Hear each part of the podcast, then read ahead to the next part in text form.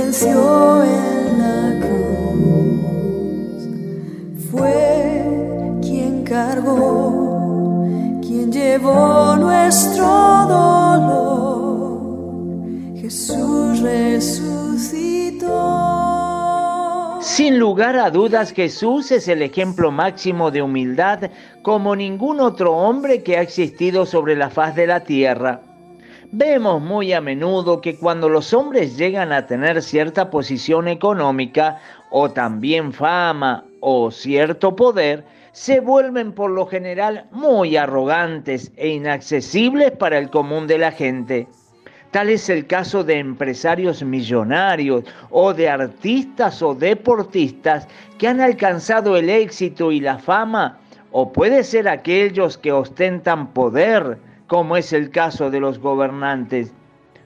Ahora, ninguno de ellos, por más dinero que haya tenido o tenga, se puede comparar con Jesús, porque como bien sabemos, Jesús es también Dios y por lo tanto dueño de la plata y el oro.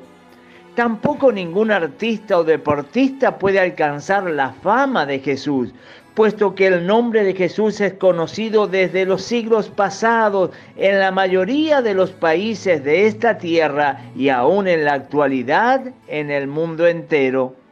Y ninguno de los gobernantes de esta tierra ha podido ni podrá tener el poder y la influencia que ha tenido Jesús, puesto que debido a él la historia de la humanidad está dividida en dos, antes de Cristo y después de Cristo. Además, Él es Rey de Reyes y Señor de Señores. Entonces podemos decir sin temor a equivocarnos que Jesús es la persona más influyente que ha pisado este planeta.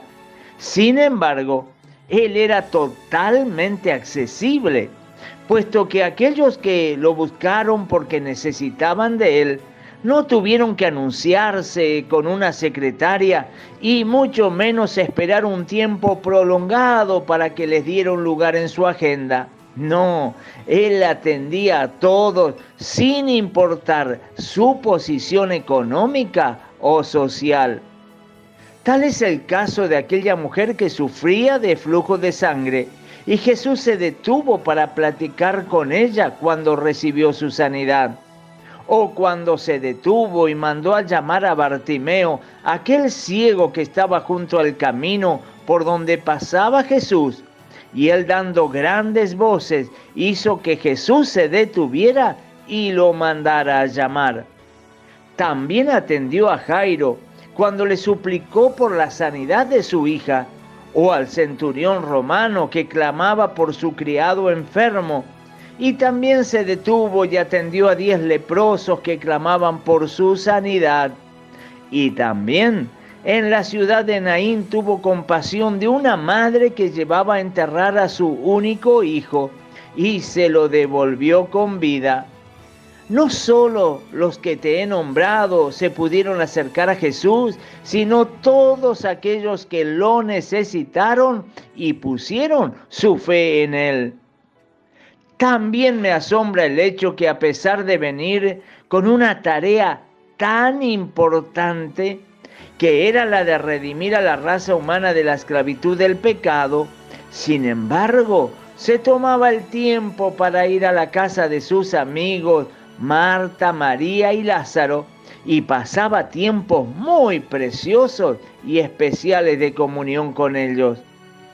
¿Te puedes imaginar a la persona más grande, ya no de la tierra, sino de todo el universo, entrando en una casa precaria rodeado de gente común para enseñar la palabra de Dios?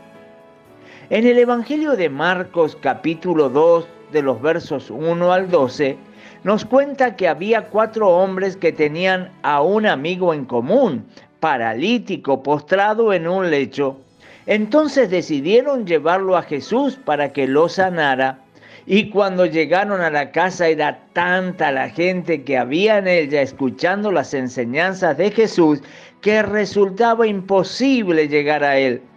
Así que se les ocurrió la idea de abrir un hueco en el techo para bajar al paralítico donde Jesús estaba. No sé si alguna vez te has puesto a pensar que no en cualquier casa se puede abrir un hueco en el techo con tanta facilidad, a menos que se trate de una casa muy precaria, pues asombrosamente allí se encontraba el humilde Nazareno, ese que al mismo tiempo era el creador y Señor del universo. Jesús no solo era manso, como hemos visto la semana anterior, sino que además era santo, porque jamás pecó ni se halló engaño en su boca. Sin embargo, este humilde Hijo de Dios jamás discriminó o menospreció a ninguna persona, puesto que él se sentaba a comer y a pasar tiempo con gente tal vez despreciable para la sociedad. Pero él decía que los sanos no tienen necesidad de médico, sino los enfermos.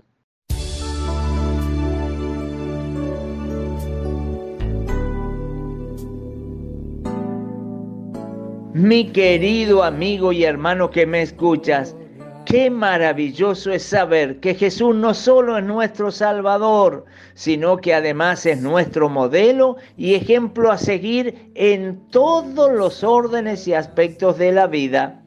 A medida que lo conozcamos más a Jesús por medio de su palabra, la Biblia, especialmente en los cuatro evangelios del Nuevo Testamento, el Espíritu Santo va a ir trabajando en nuestra vida y la va a ir transformando cada vez más semejante a la de Jesús hasta que lleguemos a tener el carácter de Cristo y seamos mansos y humildes como Él.